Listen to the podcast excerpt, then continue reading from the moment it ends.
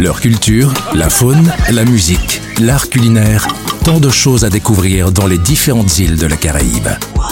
Île des Caraïbes, île des Caraïbes, c'est sur VSM Radio. Salut, c'est Loun. Et si nous partions à Anguilla? Le saviez-vous?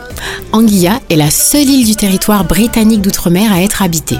Avec près de 15 000 habitants, on y parle essentiellement l'anglais et le créole anglophone, c'est la voisine du nord de Saint-Martin.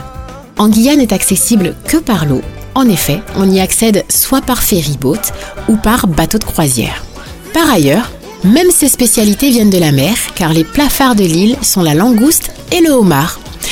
Connu pour ses jolies plages au sable blanc fin et au turquoise, telles que Shoal Bay East, Anguilla regorge de sites à visiter, tels que ces sites de plongée qui permettent de nager avec les requins, comme Prinkley Pier Case, ou encore ces sites historiques de musées qui n'attendent que vos yeux.